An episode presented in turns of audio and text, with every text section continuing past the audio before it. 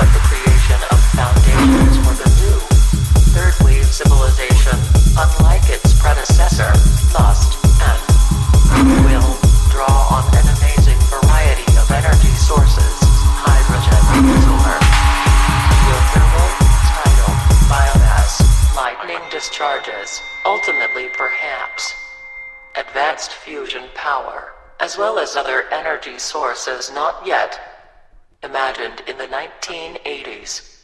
While some nuclear plants will no doubt continue to operate, even if we suffer a succession of disasters worse than Three Mile Island, nuclear will, on the whole, turn out to